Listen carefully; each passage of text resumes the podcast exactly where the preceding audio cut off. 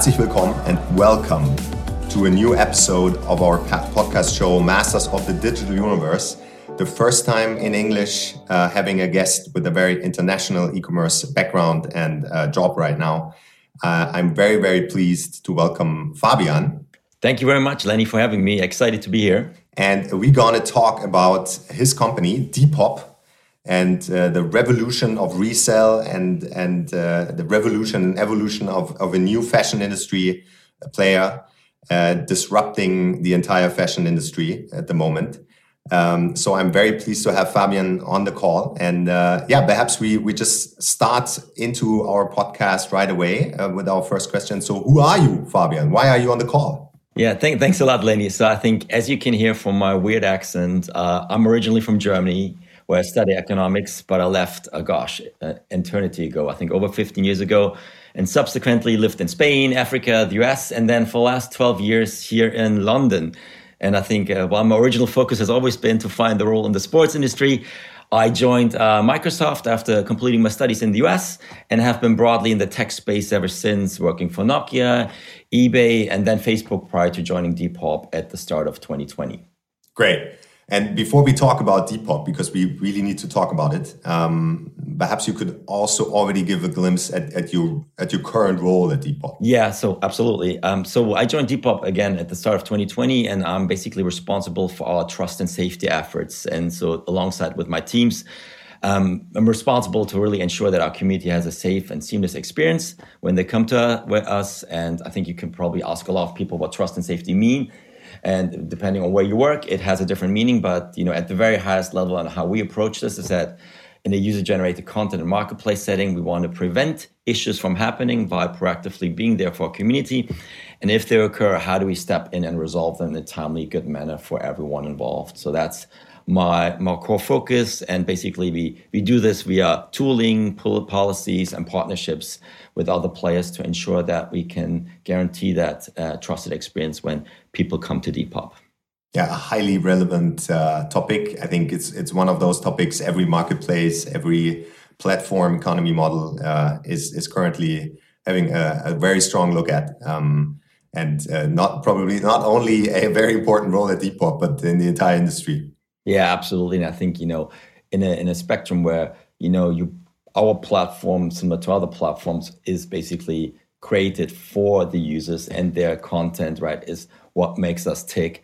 It's it's quite important that we, in partnership with them, you know, make sure that we have the right content, uh, behavior, and activities uh, on our site. And yeah, that's not exclusively for Depop, but I think any other um, social uh, marketplace or social e-commerce player needs to make sure that that is ensured. So you just mentioned uh, Depop and and and social commerce. So perhaps uh, just to start with with the, the right uh, definition and and also differentiation of of uh, Depop's uh, business model. So what, what's what's Depop's mission? Yeah, so I think you know Depop is really at the very highest level a fashion marketplace app for the next generation to buy, sell, and discover unique fashion. Um, but beyond that, Depop is not just a place to buy and sell. I think over the course of the years, we really fostered a community of like creative young entrepreneurs and sustainable enthusiasts who who are really transforming the fashion industry um, with the help of Depop. So when we look at our mission, it is really reflected that we want to build build the world's most diverse and progressive home of fashion, and basically powered by a community and an ecosystem that's kinder to the planet and kinder to the people. And, and what we mean by that really is that we strive to empower community to create that new equitable kind of fashion system as a whole. And I think one of the core kind of differentiators for Depop is that anybody who comes to us can really find their own identity, learn the basics of a business when you try to, for the first time, dip your feet into buying or selling something online. Um, they really can connect through creativity and really do a little bit to, to save the planet as a whole. So that's at the very highest level of what we're trying to strive um, to accomplish together with our community. Yeah, very much like um, those those th three pillars of of of your um, of your yeah of your business model and of your reason why, right? So so you talk about community experience, uh, unique commerce, and cultural influence. So could you could you just elaborate a little bit on those three pillars and how the, how they are reflected in yeah in in the end in in in the app and in the experience every user is seeing? Yeah absolutely. I think you know when you look at those like three pillars right at the very highest level right we are an e-commerce marketplace. So you know it's a transactional marketplace where you can buy and sell items. Um, and i think that means that for us right everybody has the chance to become an entrepreneur and especially you know given the high focus for our core audience being Gen Z, it really allows everybody to fulfill their passions. They can discover things, they can also obviously sell unique items, and you really kind of reinvent the value of what you know really fashion items mean to you versus I think the traditional kind of overconsumption that a lot of things we've seen in the fashion industry around like I'm just going to buy another piece to add to my closet and never wear it. I think then the the the cultural influence is really tailored around like what we're seeing on a daily basis that you know we don't set trends as depop as a as a platform right? Our users set those trends. And um, i think one of the interesting things that we see you know where we are really leading from the front is that those trends that bubble up you know on depop um, bubble up before they even become you know fashion trends in the overall kind of industry so, and as an example, I think most recently there was a trend called cottage core, which at the very highest level means that you are looking try to imitate the idyllic kind of country lifestyle of you know people who live on a farm, right? Something that we've seen bubbling up as well. And if you look at some of the the fast fashion kind of trends that are happening right now, it's something that is reflected in some of those activities from from brands as well. So I think that's really kind of unique when we look at our um, community that they do create trends that kind of shape forward looking um, yeah creative experiences as a whole and i think then the the other piece that we obviously try to do is in terms of like our sustainability approach is that we're really trying to extend the life cycle of garments as a whole right um, which really helps reduce waste and we want to be a positive change right across the industry you know the the amount of waste that comes from you know clothing these days is crazy. And you know, we really want to make sure that we support um, you know the circular fashion um, approach um, and generating culture where there's more awareness um, around what you know your individual behavior means when you buy and buy clothes in terms of the the uh, ecological footprint on the planet as a whole. So I think that's at the very highest level, like our core three pillars, and it's it's a fascinating evolution when it comes to you know some of the trends that we see on an everyday basis on our platform. Yeah, I mean, I, I was just uh, I was just uh, astonished how uh, uh how how you guys already um, what your growth trajectory over the last years already has has been, and I think for um, for more or less uh, always uh, more on the German market focus, market focused entrepreneur and, and consultant, it's it's sometimes really uh, breathtaking to see uh, how much is going on outside of, the, of, of, Germany. And apparently, um, Depop is one of those examples uh, where where uh, you have a very very um, successful business model uh, outside of, of this huge German market uh, yet. Yeah, and so please tell us a little bit about um, about this evolution of of Depop over the last years. Yeah, I think you know the the platform was actually founded in 2012, and I think 2012, sorry, and I think you know the initial approach was not to create kind of a a, a marketplace per se, and I think if you look at the founders' kind of initial idea, it was just to connect creative, like-minded fashion um, trailblazers effectively, right? And I think it naturally has like grown organically towards you know really uh, the a destination or home for like a different approach to fashion for both buyers and sellers and as well as our partners that we have on our platform.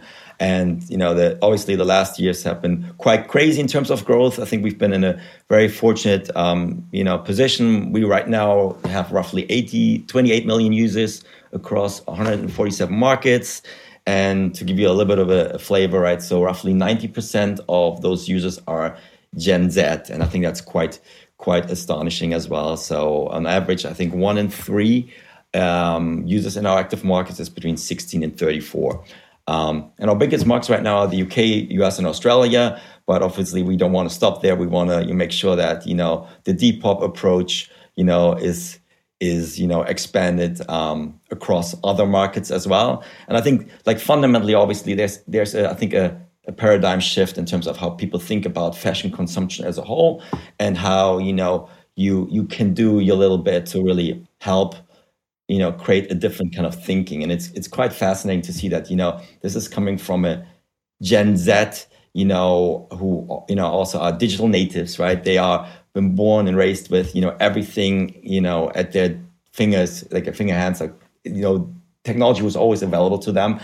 And you know they are really kind of driving change for also older generations to educate them. So i think one of the key kind of sound bites I've, I've i've heard is right gen z is the first generation where the older generation tries to be more like the younger one. And i think we're trying to like support that kind of thinking um, that you know it's time for us to like act um, on how we can you know create less of an impact on this planet. And yeah so i think it, when we look at our like core core users today i think like gen z are adopting kind of second hand or like pre-loved items two and a half times faster than like other age groups right? And i think that's why they're really challenging the status quo and they're making use of depop as a platform and really as a community to support that kind of new movement, which is really like refreshing to see.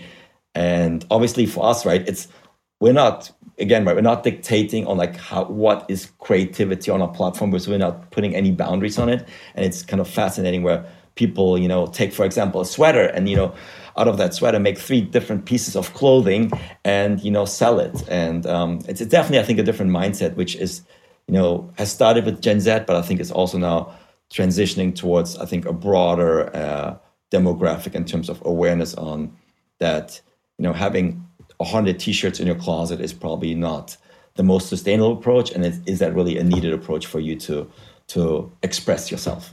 Super interesting. So, so if you, because you already mentioned the your your your typical user groups and and uh, and also uh, translated into marketing, uh, then more the target groups you're aiming at. So, I mean, basically, I would I would think that there are probably three types of, of, of users. You have those users that probably only buy and purchase, and then you have those users that uh, perhaps most dominantly uh, only sell, and then you have those users that do both. Uh, is that right, or um, is this is this kind of um, how you segment uh, your user base, or um, how would you yeah, so I mean, we, have got, I mean, to your point, all three of them, right? I think obviously we have, you know, um, you know, high volume sellers and you know those casual sellers on our platform, right? And I think the one thing to understand about Depop is, you know, it's not just like one homogeneous kind of community. So I think Depop has a lot of kind of subcultures and sub kind of communities when it comes to like activities and how you like share ideas. But yeah, you have got that kind of core kind of seller base who really like earn a living, right? And become entrepreneurs, right? So we have people who, you know, only make their living by by, by selling on Depop, right? So you've got both both, both those aspects as well. Um, but obviously, right, most of our audience is consumer selling focused as a whole, um, with the opportunity to grow into something meaningful and kind of expand your store. Um, on the buy side, there's there's obviously like an experience where you know you start discover Depop, right, and you start with a buying um, experience, but then you also realize you know this could actually work for me from a selling perspective as well, and um, we do have a, a large overlap between people who buy and sell on our platform as a whole, right, and roughly we get roughly today right 140,000 kind of new listings on a daily basis, so it's it's really like oh like ever growing as a whole um, obviously fueled by kind of a market, right? So if you look at the resale market as a whole, I think in 2019 it was roughly at 7 billion, right? And it's kind of meant to grow to like 36 billion by 2024. Um, that's kind of 5x growth in five years, and we're kind of helping to fuel that growth. But I think Depop really gives you a, a unique opportunity to actually test test out what it means to kind of sell your wardrobe and uh, yeah enrich your wardrobe by buying like unique items as well so if you compare that to to one of your former employees, eBay, yeah, and I mean, from my perspective, also at eBay, you have that kind of user experience where you were you have a, a large group of people that use use or used eBay as a platform where they buy stuff from from other from other uh, consumers in the end uh, and sell at the same time. Not only wardrobe items, but probably, uh, of course, a broader uh, um, broader selection of, of assortment in the end and products. Um, but is that is that comparable in, in the sense of, um, of of user behavior? I, would say I think some parts are comparable, right? I mean, ultimately, right. So I think there are a lot of treasure hunters at eBay that will look for unique items as well. Obviously, we we've got the core focus on fashion, where eBay goes a lot broader. But I think at the um, there, there are definitely similarities, right? When it comes to like you're trying to obviously, you know, monetize some of the consumer selling items that you have on the platform. But I think at the same time, there are also, I think, a lot of um, differences. So I think the the community kind of led approach that we have at Depop, right? People just don't come to buy and sell necessarily. I think when you look at Depop, really the best kind of like soundbite I've heard is, you know, you come for the clothes, but you stay for the culture. There's a lot of kind of cross sharing, you know, where especially like sellers or buyers are really trying to like exchange thoughts on like new trends, on how you can upcycle an item and, you know, put it back into like the ecosystem, which I think um, I think eBay is, is slightly different in, in that sense that you don't have that kind of um, like large community exchange and kind of community kind of let activities on a platform. Yeah, that's a great differentiation point, and we, we will we'll come to to more differentiation factors to other existing players in in, in some minutes. But before that, I mean, now uh, with with this kind of background on in, in, in, terms of user groups and and how how the platform model is is uh, set up. So so how has the the original business model idea and the monetization model idea, yeah, in 20, 2012, how has this developed over time uh, until today, and how how how is it reflected in in today's business? Yeah, I, I think it's quite it's quite a simple and like short answer. I think you know we we we basically when it comes to like how we monetize or you know make sure that we can support a community by also like gathering the right revenues. It's, it's a it's a flat fee commission based model that you also know from like other players such such as eBay, but we um, basically just charge based upon successful transaction on the platform as a as a flat flat fee approach because we do believe that um, the easiest one to understand and the fairest one in terms of us supporting our community. And if you look at, at this kind of business model, I think it's very seller focused. So in the end, it's it's about uh, it's about having those people on board that, that are able to sell. But at the same time, you of course trigger certain uh, certain effects on on um, more professional sellers that that uh, that are able to to sell higher volumes. Because in the end that's that's fueling that's fueling your engine the depop engine in terms of commissions. Um, so how do you how do you uh, manage that kind of paradigm where at the one end you you want to have very individual uh, people um, uh, driving cultural uh, cultural trends on your platform and on the other hand you you with your commission model you you rather push uh, volume based uh, fashion model? Yeah, I think from from a business model perspective, right? Obviously, this can be attractive for you know large volume sellers for sure from a commission base. But I think since we we don't incentivize by volume discounts right now, I think it is quite a democratized kind of approach as well. Um, so whether it's Lenny who comes to our platform who sells something for the first time, or you know Fabian, for example, who would sell you know hundreds and hundreds of items on a site, right? You've got the equal chances of you know having making a successful sale depending on how you list and how you like share um, your items as a whole. And I think then like the other kind of important thing that to, to understand is we we are like a social marketplace. So there's a lot of like interaction between what we see on TikTok or Instagram and how then you know, people also use those platforms to bring back traffic to Depop or interest to Depop, uh, as for a better word. And I think that's quite quite important in terms of like how how um, we we I think enable kind of fairness to be discovered compared to like a I don't know classical kind of affiliate program for a very transactional marketplace where um, I think large sellers are at a much higher kind of advantage compared to an individual seller.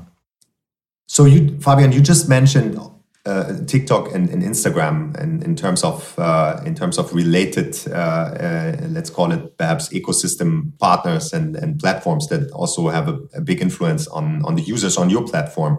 So, in order to give give the audience a, a even better better insights on on the differentiation uh, of of Depop to other other players in the market, I would just love to give you some uh, some players, and you tell me like how is how is Depop differentiated uh, to, towards them. Uh, perhaps for me it would be a great help, and, and hopefully for the audience as well. So what we see in the market is that they're uh, of course uh, very successful pure online fashion players like like ASOS and Zalando, and um, looking at those two uh, uh, those, uh, especially at those two uh, market players, for instance, uh, they also launched uh, um, uh, resell or how you how you in a Depop context would call it pre-loved items business models.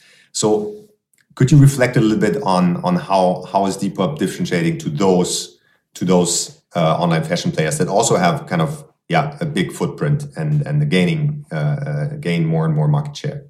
Yeah, I think you know. I think the first thing to really you know acknowledge is that this is a growing kind of industry trend, right? And it's a growing kind of pie for everybody. And I think you're right, right? Uh, pure players such as ASOS, right, have also started, and actually brands as well, right, to think about how they can support resale and sustainable kind of um, shopping activity as a whole, which I think, you know, from a Depop perspective, we can only just felt welcome, right? Because that actually adds to the kind of mindset shift from everybody. Um, I think when it comes to like our like positioning, right? We do have a lot of overlap, as I mentioned before, between you know social platforms such as like TikTok or Instagram.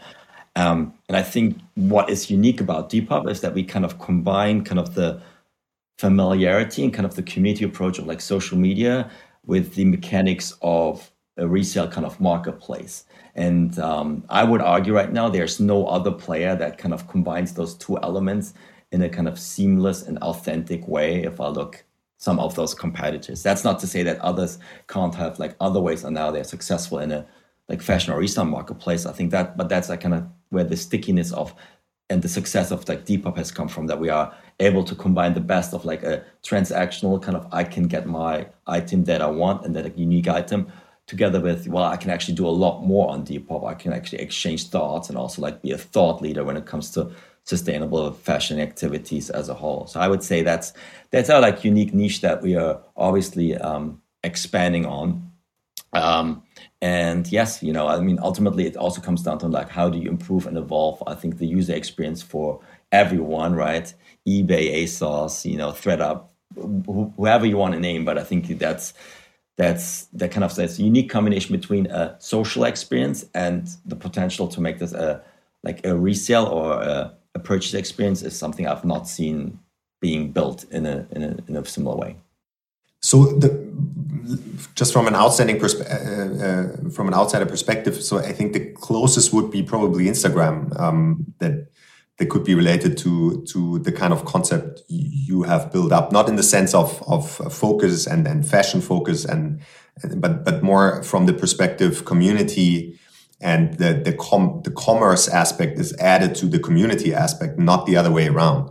Yeah. No absolutely. And i think you know if you look at instagram shopping and other kind of like areas that are really you know growing in, in, in nature right it, it's it's a probably the the closest comparison right? And we do have a lot of again our users that also are active on Instagram and you know are um, pushing the like sustainable kind of fashion agenda on that platform as well. I think the the way I think about Depop as, as a whole is like we we didn't start with one or the other. We kind of always kind of naturally evolved between like the social aspect and then you know and the resale kind of aspect. Whereas I think others that you know really started as a pure kind of social player who are trying to go into like the the shopping world.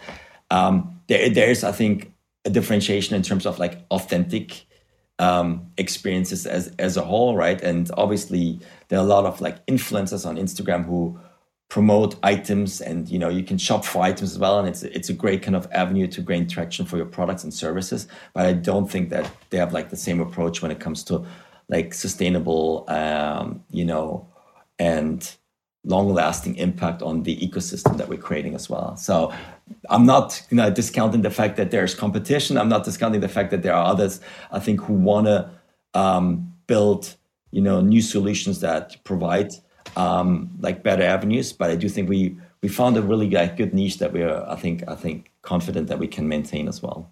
Yeah, sounds like it. So, I mean, you, you just mentioned the the the, the, the more general uh, effects on on uh, on the industry, on the fashion industry, and also on, of course, on other existing players. So, um, I mean, just from an economic perspective, uh, the, the the wallet, the size of the wallet of of a typical consumer in the world, it's not growing year by year. Uh, it's it's rather shrinking uh, by inflation.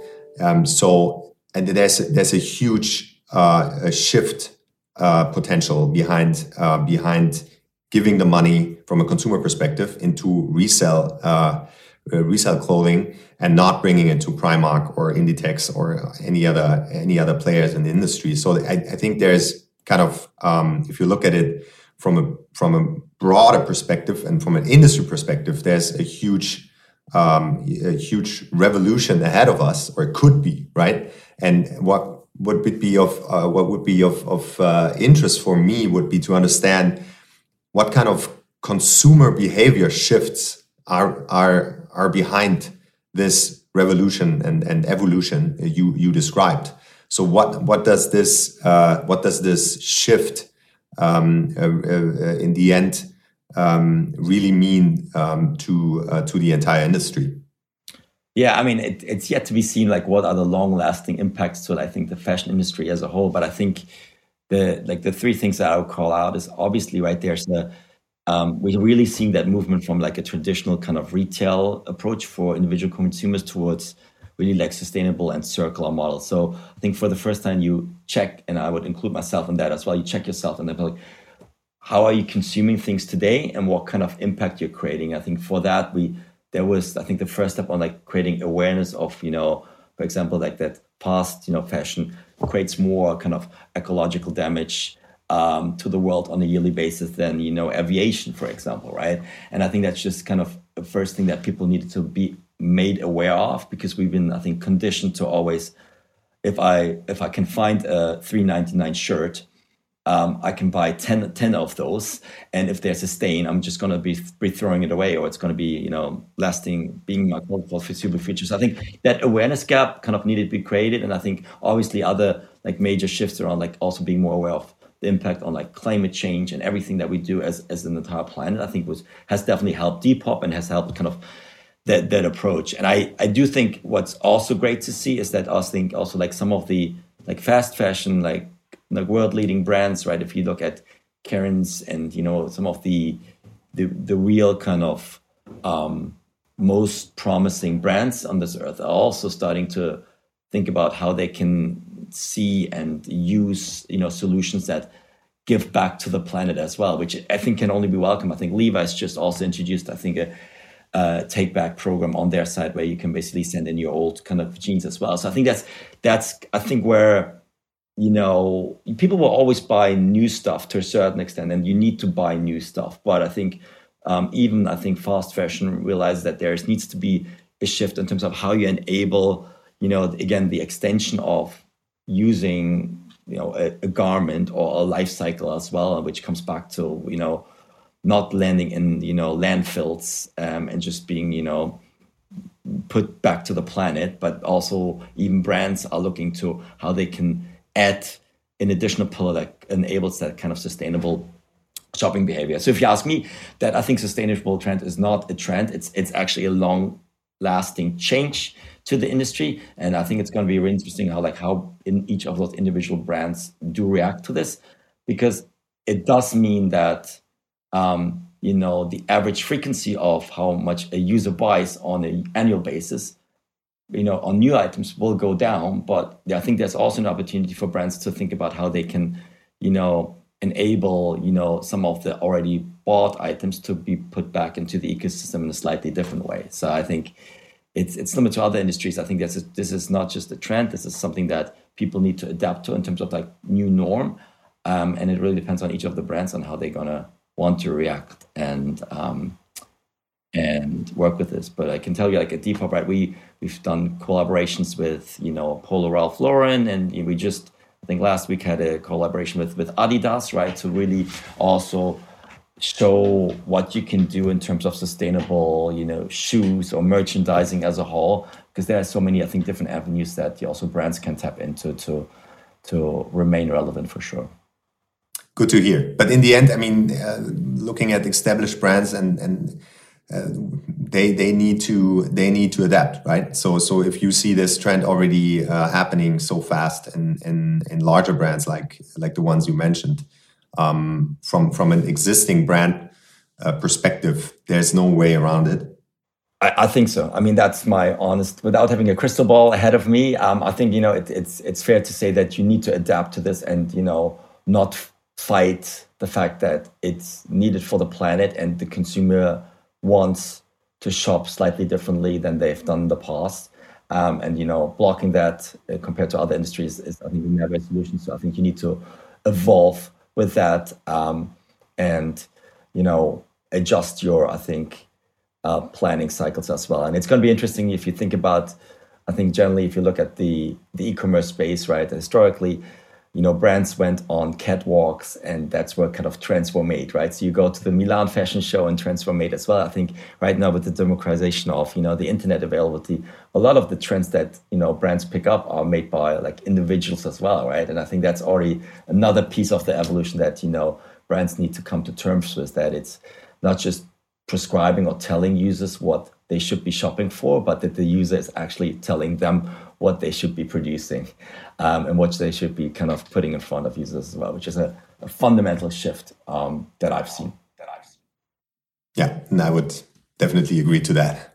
So we're talking about evolution, not only of, of the entire in, entire uh, um, industry change, but uh, now coming back to to to Depop, yeah, what, what's what's on the outlook? So what are your what are your ambitions? Uh, where can you bring uh, your your mission?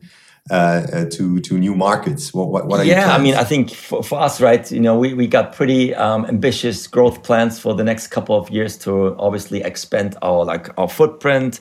Um, we're definitely looking at you know European expansion this year. As I said before, I mean, right now we are really our core markets are UK, US, and Australia. Um, but we, we are open in like 147 markets globally.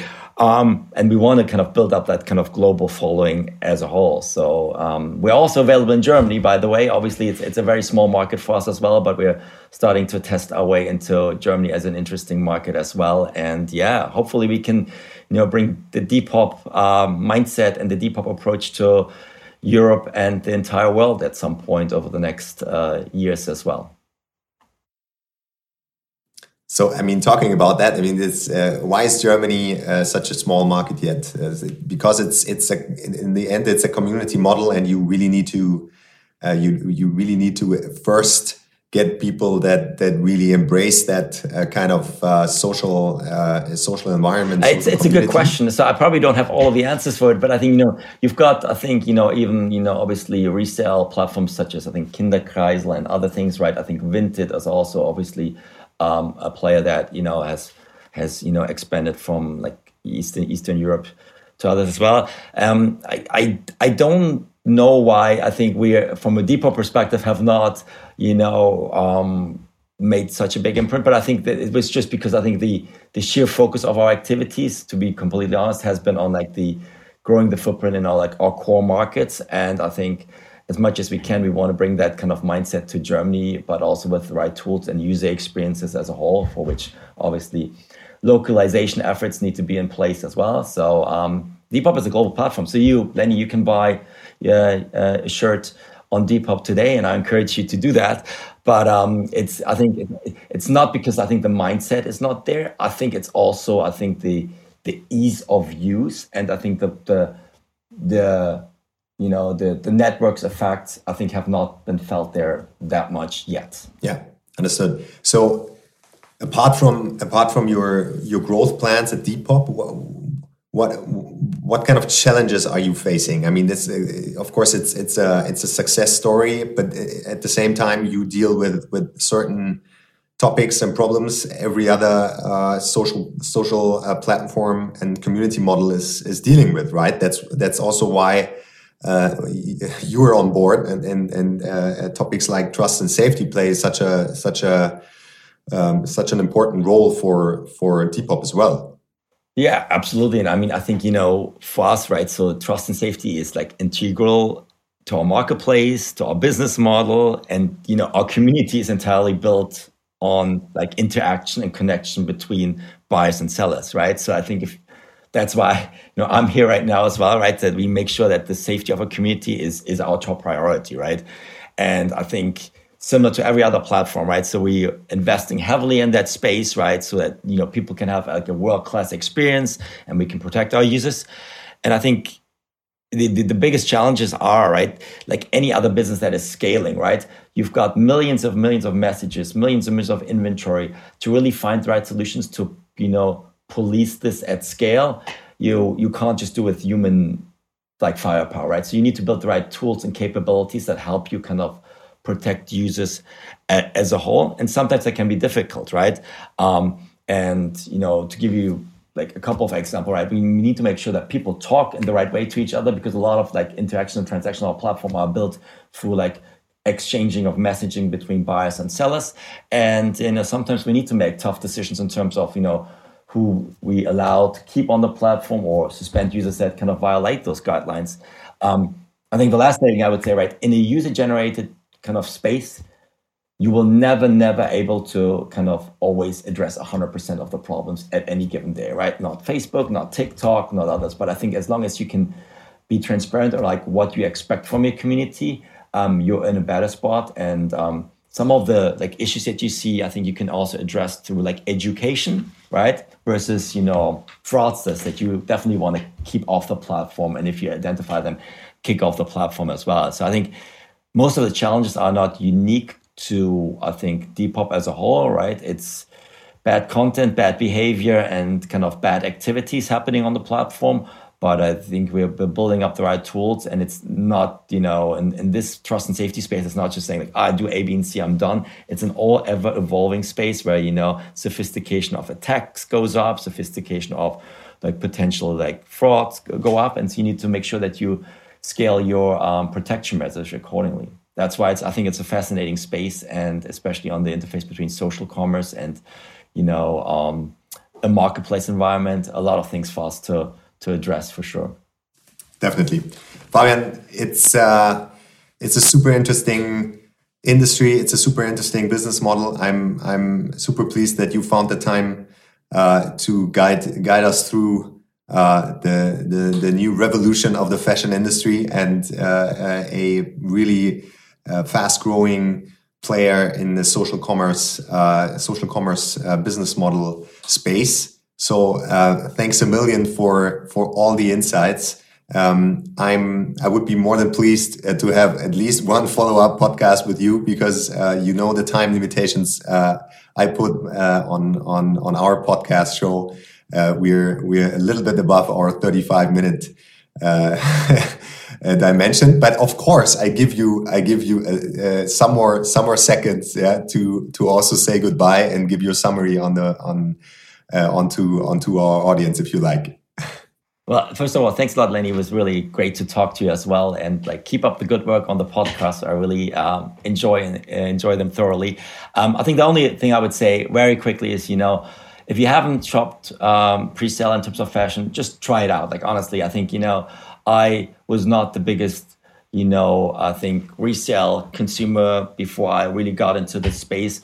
And um, if you pick a piece of clothing, right, um, there's there's one rule I always say like if you if you have sentimental value to it, right, keep it, right, and if you don't, then think about you know not just putting it into the closet, but put it back into the ecosystem. So no like i think no no harm will be done to the planet for the foreseeable future. But thanks a lot for having me and yeah good luck with everything for you and your team as well lenny. Fabian thanks a million and thanks for everybody listening to us. Uh, please as always uh, write us some comments give us feedback uh, and of course reach out to fabian yeah in, in case uh, you need uh, you need anything in terms of secondhand clothing.